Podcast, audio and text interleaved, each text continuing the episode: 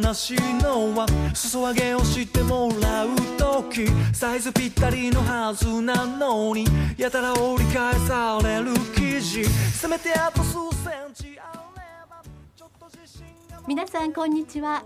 街ぶら人と街と暮らしを探る。この番組は一般社団法人パートナーズの提供でお送りします。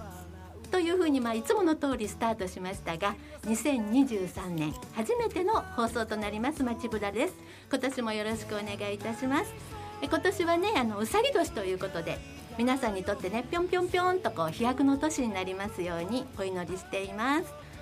MC はいつもの通りまきちゃんとミキサーのまなぶくんそして私あっちゃんの3人で今日もお届けします。さてさて今日の放送内容なんですがゲストがねすごいんですよ。街ぶらのね前身でもあるラジオママネットの MC としても務めてくださってました。はい、えー神戸市内を中心に長年にわたって子育て支援の活動を続けてらっしゃいますマムラボ主催竹下明子さんです。この後じっくりお話を伺います。どうぞお楽しみ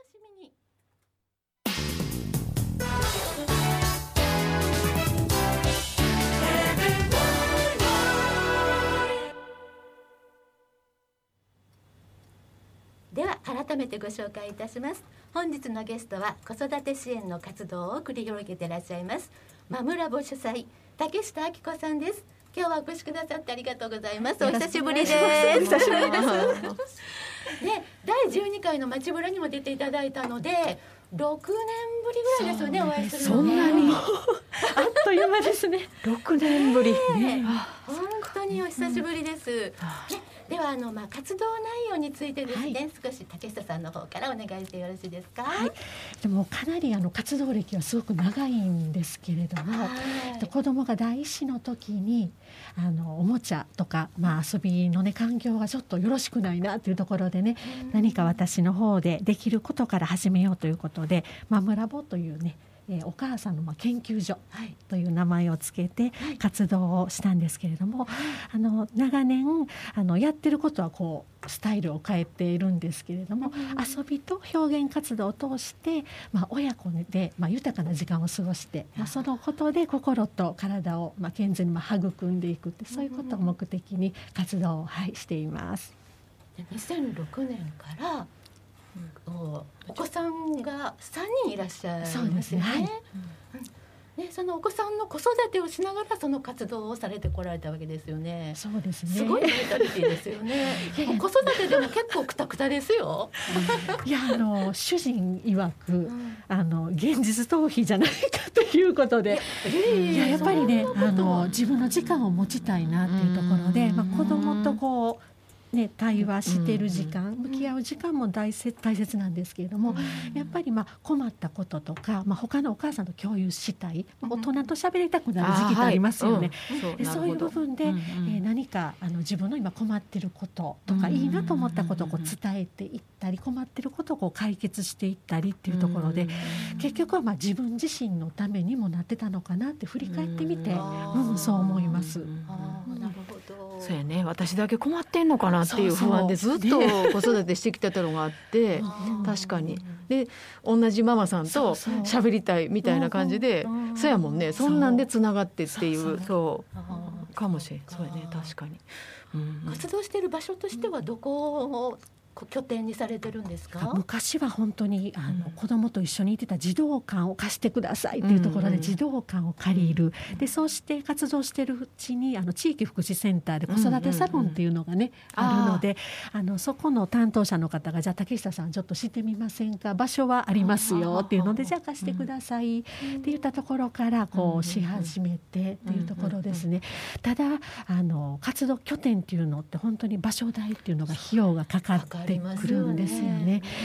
なのであの途中から、まあ、子どもたちがこう幼稚園とか、まあ、園に通い出して少しこう手が離れると、やっぱりどうしても自分たちでこう借りて何かしていくにはやっぱ資金とか、それからあのお母さんの手も今まではその子育てママまだ手が空いてる働きに行かない。まだ大丈夫よっていうお母さんたちが手伝ってくださってたんですがやっぱり働きにこう出られていくと小学校ぐらい上がるとね。うん。はい、で一時期やっぱり少人数だったり私一人で、まあ、私一人でできることは何かなっていうところで、えー遊びとかおもちゃの講座をする。で今まではそのおもちゃ自体も昔はいいおもちゃどんなおもちゃがいいって今は本当に情報もあるしおもちゃもたくさんありますし。はい。なんか児童館でもそういうものををあのきっちりと把握してそういうおもちゃを取り入れられたりする児童館とかもすごく多いんですけど昔はそういうのがなかなかねなかったのでそれをまず伝える。でもそれがこう定着し始め企業さんなんかがそういう遊びの広場みたいなものを有料で展開し始めてきたら、あ私の役目はもういらないなってちょっと思った時期があったんですね。もうおもちゃいいおもちゃとかっていうのはもうお金でこう買える時代とか、うん。あのそういう空間が場所のね時間であのお金で買える時代になってきてあじゃあいらないのかなと思った時に私が必要なものは何かな私が提供できるものは何かなってなった時にやっぱり遊び方だったりとか、やっぱり子供にとってのおもちゃで遊び方もやっぱり一つのおもちゃで何種類も遊べるっていうところで何かお母さんに伝えるっていう活動をしばらくあのし始めた時期があってで第三子が生まれた時にやっぱりあのおもちゃって大切だなって。あの下の一番第三子がダウン症がありっていうところで、あの療育にもおもちゃが使われていたり病院でもあのありましたしね。なのであのもう一度活動していきたい時にやっぱり活動場所がなかったんですね。でどうしようってなった時に昨年あのたまたま本当にご縁がありまして、えー場所をお借りすることが、はい、できるようになって、えーキャナルタウンにね、はい、あの南周回あの、ね。住宅兵庫駅、はい兵庫駅駅からすぐのとこですよね。一八かなり五六かな。ね。そうですね。それぐらい歩きますかね。はい。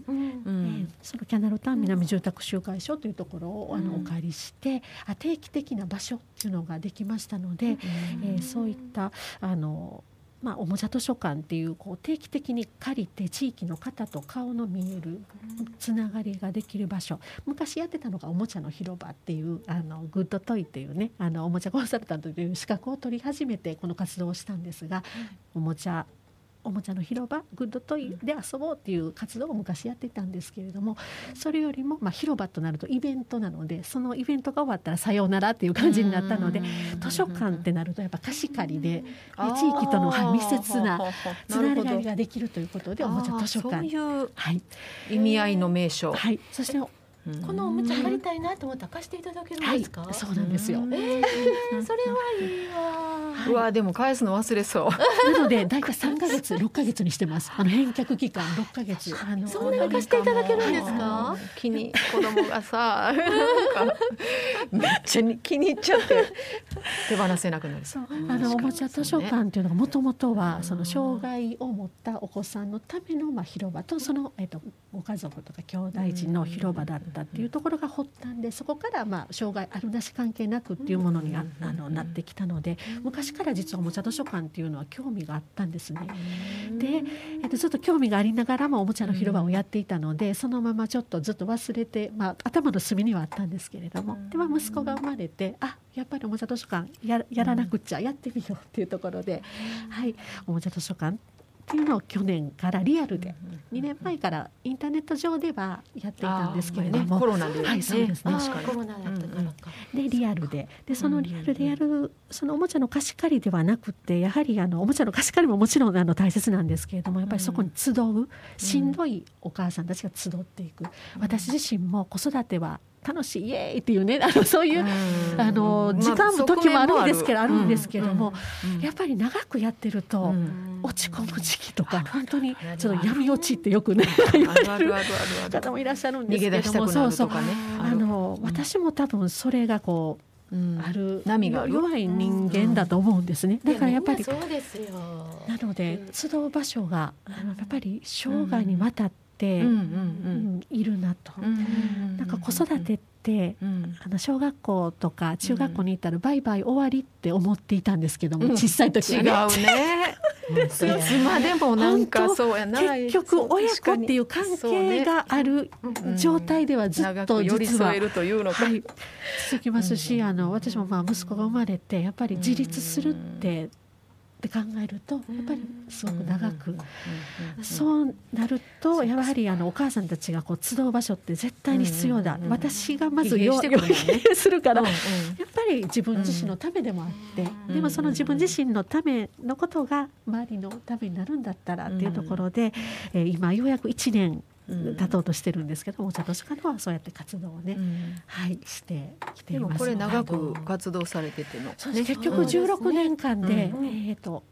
兵庫区のボランティアセンターに登録してから、うん。多分そのそのカウントで多分10年以上というところで、うん。あの神戸市長からも、うん昨年ですねあの、うん。一応感謝状をいただきました。はい、はい。こちらのお写真、はい。神戸市社会福祉大会、はい。市長表彰を受けられてますね。はい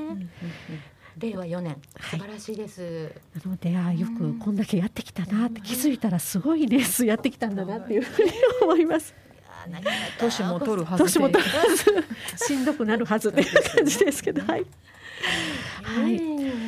なのであの、うん。まだねそのしんどいところに鞭を打ってあのまきちゃんからうんちょっとお声掛けをいただきまして、うんあの今までこうマムラボ一人で頑張っていこうみたいなねあのマムラボ お母さんのラボということで頑張っていこうというところでやってたんですけれどもやっぱりもっとこう地域と手をつないでいこうとか、思いのあるあの方向性向いてる方向が一緒だよとか、うん。なんか共感できるえグループ団体さんとやっぱり手をつなぐことっていうのはすごく私にとっても励みになるな、うん。すごく心強いなっていうところで「キミナプレパ」さんとのコラボということで、えおもちゃ図書館とか私インドア派なんですよね。あの室内そうそうなんですよ。室内派なんです、もうこちょこちょおもちゃ触って遊ぶの好きよ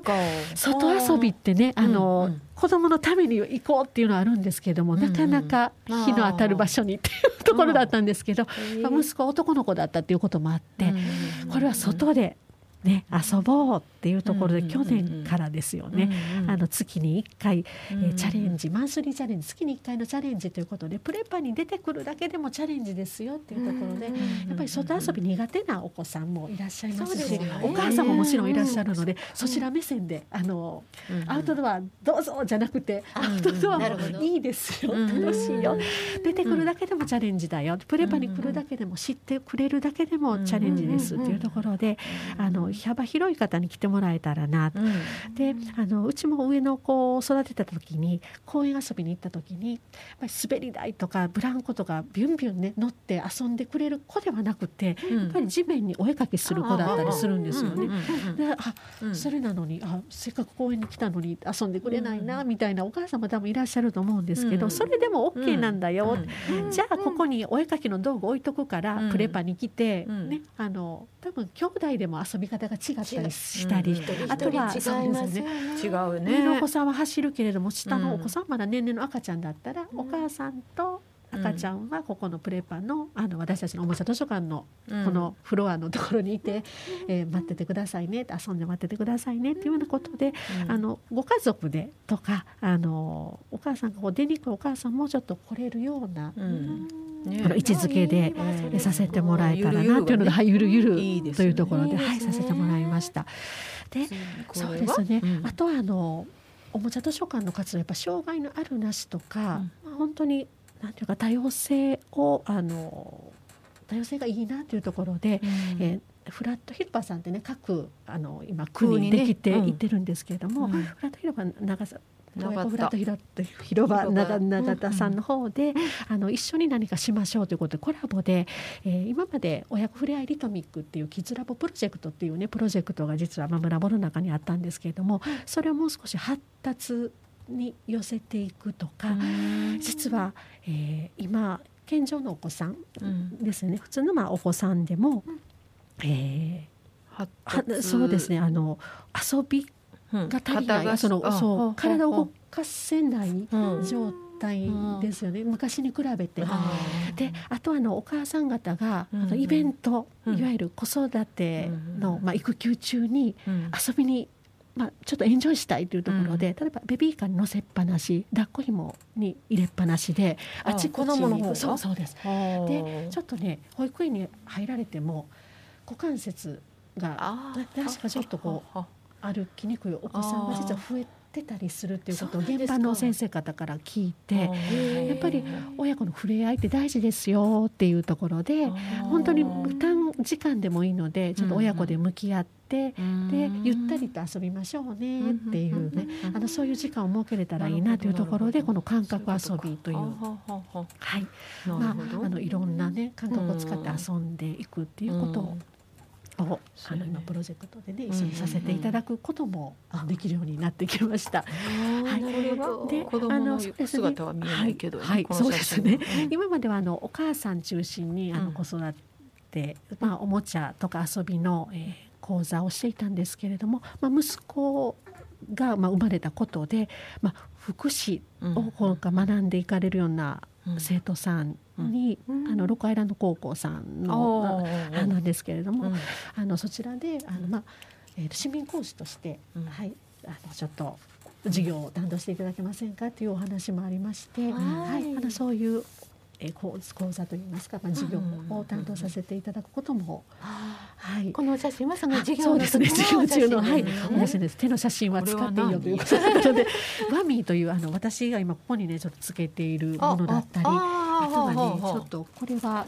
おもちゃこれもおもちゃこんなボールになったりね、なんかいろんなことになったり、見たことあるはいそんなおもちゃなんですけれども、はい。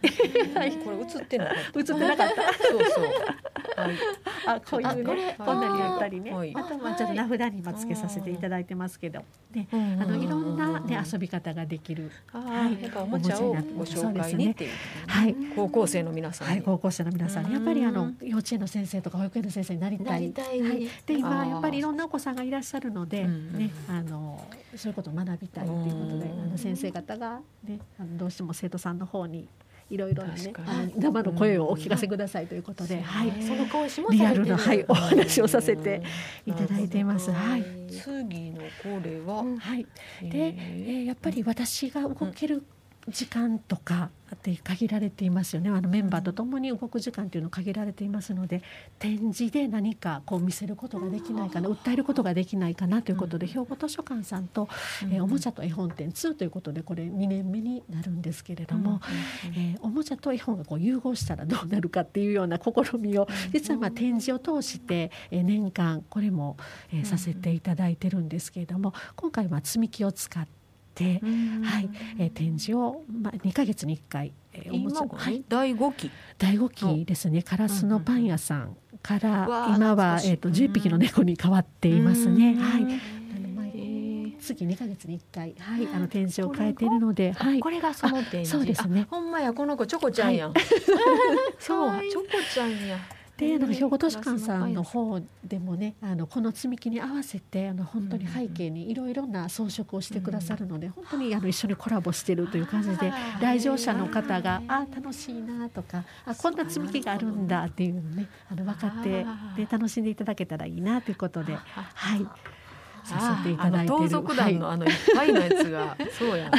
野良猫軍団ねあれが図書館にも登場して。はい。で兵庫駅南公園にも登場して。登場してね。すごい。すごいコラボしてますね。絵本の世界はがあちこち。なるほどはいそうでしたね。そうですねあとは？い永田の方もそうなんですけれども、えっ、と遊びとデザイン展というところであのフィジオデザインさんというあの福祉用具の専門店のあの場所をひ一角を少しお借りして、まあトランスパレント手仕事っていうかねあの手を使って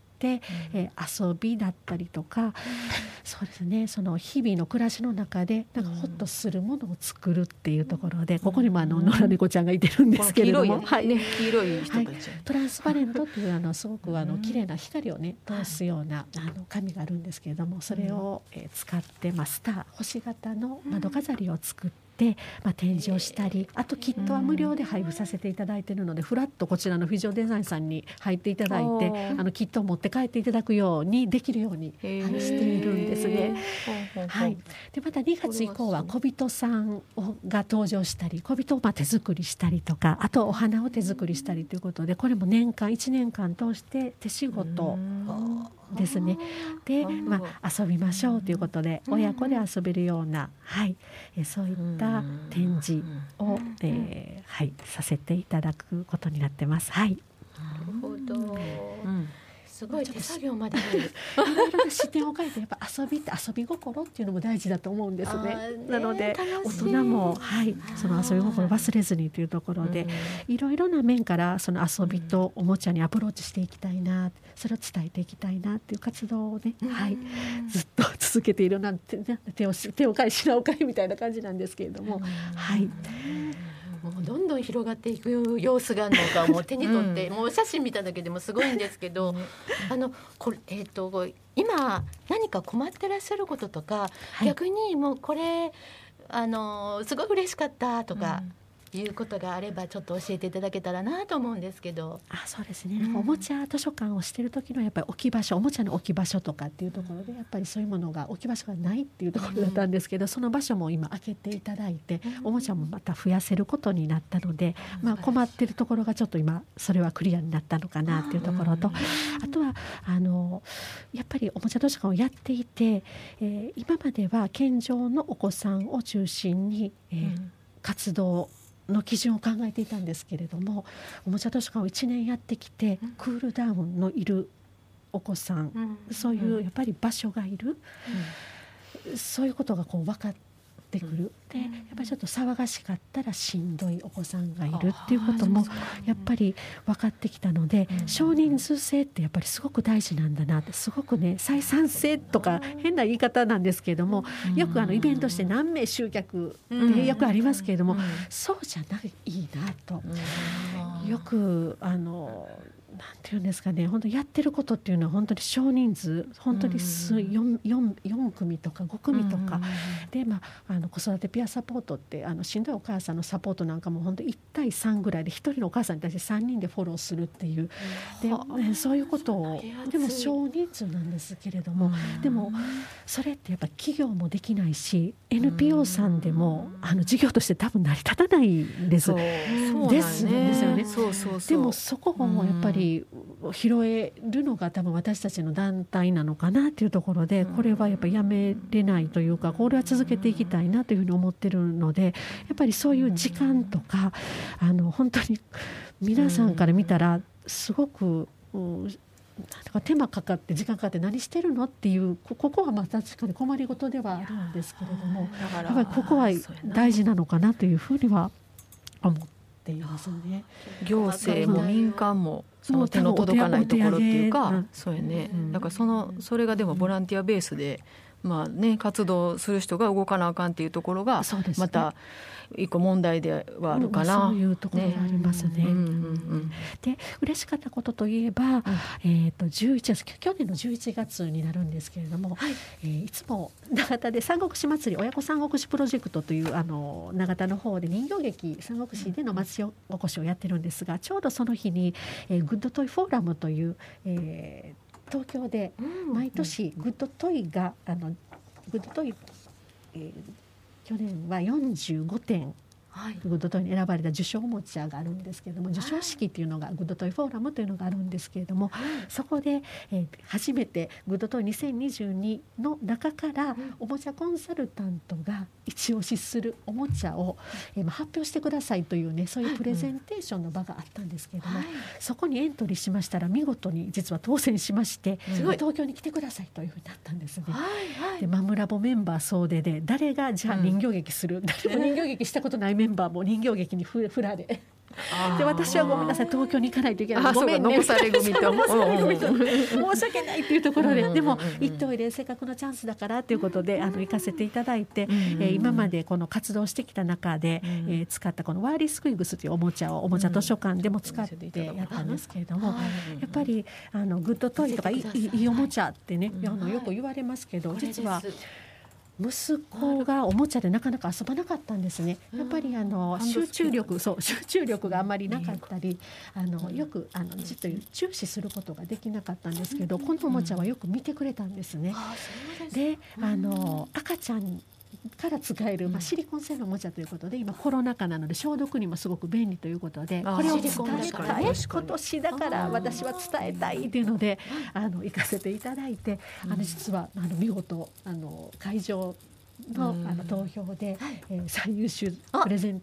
テーターということで最優秀賞、はい、いただきました。ありがとうございます。素晴らしい。でやっぱりあのこのマムラボの活動っておもちゃコンサルタントの資格を取ったことがまずきっかけなんですけれども、はい、今回この優秀賞最優秀賞のプレゼンテーターということで、はい、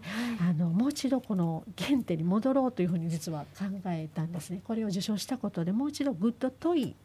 についてお伝えしていきたいなということと、はい、えー、やっぱりただ単にその原点に帰るだけではなくって、まあ、グッドトイ、まあ、いいおもちゃっていうのはもちろん選ばれたおもちゃももちろんいいんですけれども、そのお子さんにとってのグッドトイっていうのを一緒に探していけるような、でそういう活動をしていきたいなというふうにはい、実は。思,、思ったんですね。そのお子さん、はい、お子さんに合わせてということですね。そうですね。お子さんお子さんに合わせて、なんかそれがなんか次の私のやることだなっていうのは本当に思っていまして、息子のおもちゃですらすごく今難しいっていうところがあるので、あのお子さんお子さん一人一人にとってのそのグッドトイでやっぱり遊びとかおもちゃの傍らにお母さんたちがほっとしてお茶を飲んだりちょっとお菓子を食べたり何か仲のいい方とちょっと集って食べたり。ね、何かあの、まあ、コロナでなかなかそういうことができなくなったのでそういうね、ちょっとこう一緒にお茶をできるような、そういう場居場所っていうものをこう作っていきたいなというふうに思っています。はい、なのでちょっとわーっと 言い過ぎましたけれどもやっぱりあのマムラボの中にはやっぱりあの子育てを楽しみたいなっていう方前向きな方のやっぱりプログラム、まあ、そういう学びたい方遊びたい方のプログラムがあると。いうこと。と、はい、でやっぱりしんどいなっていう方子育てのしんどいなっていう方の居場所が、はいあるよっていうことをまず伝えたいなっていうことですね。なるほど、そうですね。今日はもう声を大にして、リスナーの皆さんにですね、もう竹下さんの思いをおっしゃっていただけたらと思って今日は来ていただきましたので、はい、もう一度最後にリスナーの皆さんに伝えたいことはい、改めてはい教えてください。はい、えー、子育てを楽しみたい方、それから学びたい方のプログラムがあるということと、それから、えー、やっぱりしんどい方の居場所がありますよということを声に大にして言いたいというところです。で、えー、もしあのこの番組をお聞きになっていや楽しそうだなってマムラボって面白そうだなっていうのがあれば、あの一緒に活動こんなことできるかなっていう活動の場所っていうのがありますのでこの3つの場所がマムラボにはあるということで皆さんに知っていただきたいなというふうに思っています。はい。で、えー、マムラボとしては初めてのことになるんですけれども、はい、えー、スマイルプロジェクトというあ、これ、ね、はい、今これ映ってるこれですね。はい、えー、ダウン症の日、世界ダウン症の日っていうのが3月の21日にあるんですけれども、兵庫区の方で新たにあのまあマグラボとしてこちらのまあスマイルプロジェクトということで、えー、ダウン症を通じてまた通して、ね、ダウン症の日を通してやっぱり多様性ですね。自分自身を知っていただく。で、まあ、多様性ということをこう知ってあ、まあ、みんなで手をつないでまあ、未来に向かって歩いていこうというようなだからそういうね、えーとまあ、イベントではないんですけれどもあのそういう月間として取り組みを行いたいなと思って今チラシを制作中です。はい、なので、えー、おもちゃ図書館の方でもスマイルタイムっていうのは毎月実はしているんですけれども、はい、ゲストの先生をお呼びして、はい、まあ、知的障害のあるお子さんの、まあ、関わり方ですとかダウン症の、まあ、赤ちゃん体操というものがあるんですけれども、あのそういう講師の方に来ていただいて、まあ、少し学んでいただくだからそういう、えー、場も作っていきたいなというふうに思っています。3月はダウン症啓発月間ということで、うんうん、私も取り組みたいと思っております。はい。もう日程とかは決まってるんですね。そうですね。はい、あのチラシの方が今 出来上がってきておりますので、はい、はい。それをあの調べたいなって思う方はマムラボで検索していただいたら、はい、カタカナでマムラボで、はい、はい、あの検索していただきましたら出てきますので、はい、はい、ブログの方を見ていただけたらと思います。はい、いやこれだけおもちゃのことを詳しい方って私竹下さん以外に知らないですよね。確かに。確かに。いや本当におもちゃって何から与えていいのかって本当にわからないですね。実は私今孫ができたんです 最近。うん、そうもうすぐ3ヶ月なんですけど、いやなんかそろそろおもちゃ、う？ん、まあねもう娘の子供なので、私はこう旗から見てる方なんですけど最初って私何のおもちゃは確かに最初のおもちゃってね。何がいいんですか？でも私が最初のおもちゃって言うともうお母さん自体がおもちゃですよ。おばあちゃん自体がおもちゃですよっていうふうに言ってるんです、一番面白いかも。一番面白い 確かに。なるほどなるほど。なのでまずそのぬくもりとか声とか、はい、それが一番大事かなというふうに、はい、思っております。なるほど、ぬくもりいい言葉ですね、ありがとうございます。今日は本当に深いお話をありがとうございました。この後最後までお付き合いお願いします、君を連れ去って夢の続き見せたくて。僕はもうここに全てをかける。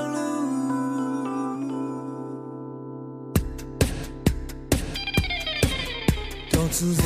の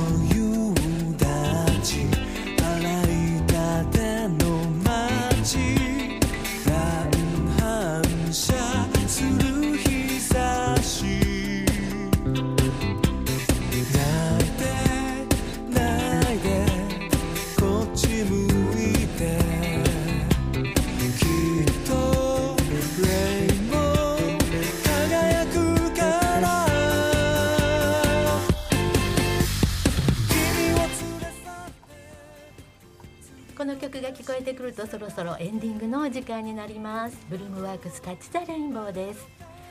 さあ今日はあの竹下明子さんにお越しいただきまして私ね本当久しぶりにお会いしたんですけど最初にお会いした時からね竹下さんって本当ねあの芯のあるというか芯の強い女性だなっていうのは私最初から 思ってたんですよ。ね、ずっともうこれだけ長い間16年間 このお仕事に3人の子育てをしながら携わってこられたってもうそれだけですごいなってもう尊敬します。なんか好きなのかもしれないですねやっぱり。で自分だけの自分の子供だけじゃなくてそれを他の人に伝えていきたいっていう気持ちがものすごい現れてるのがもう本当にすごいなって大体みんなやっぱり自分のこと まず第一にや自分のことで精一杯。そう。他のお子さんのことまでなかなか考えられませんよ、本当。すごくがやっぱりすごいなってすごい思いました。まきちゃんいかがですか？いや今聞いててだけどね、もしかしたらね、自分の子だけ見てたら、その見てるからこその辛さもあるから、うちの子だけだろうか。他の子はどうなんだろうかっていうところからのこのいろんな活動かなって思ったので。それかもしれないで子供の成長とともにまた違ってくるから、活動がまた増えてる、うん、だからこれは、ね、まだまだ続くから。まだまだ広がっていくって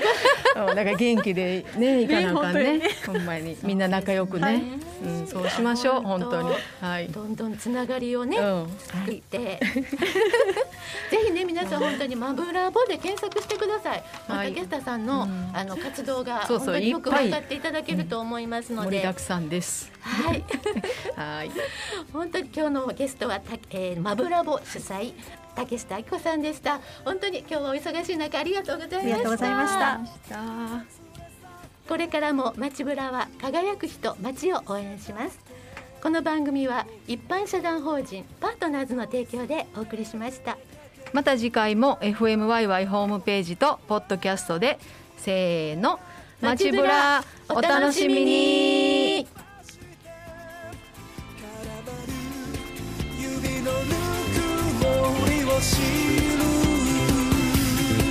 僕はも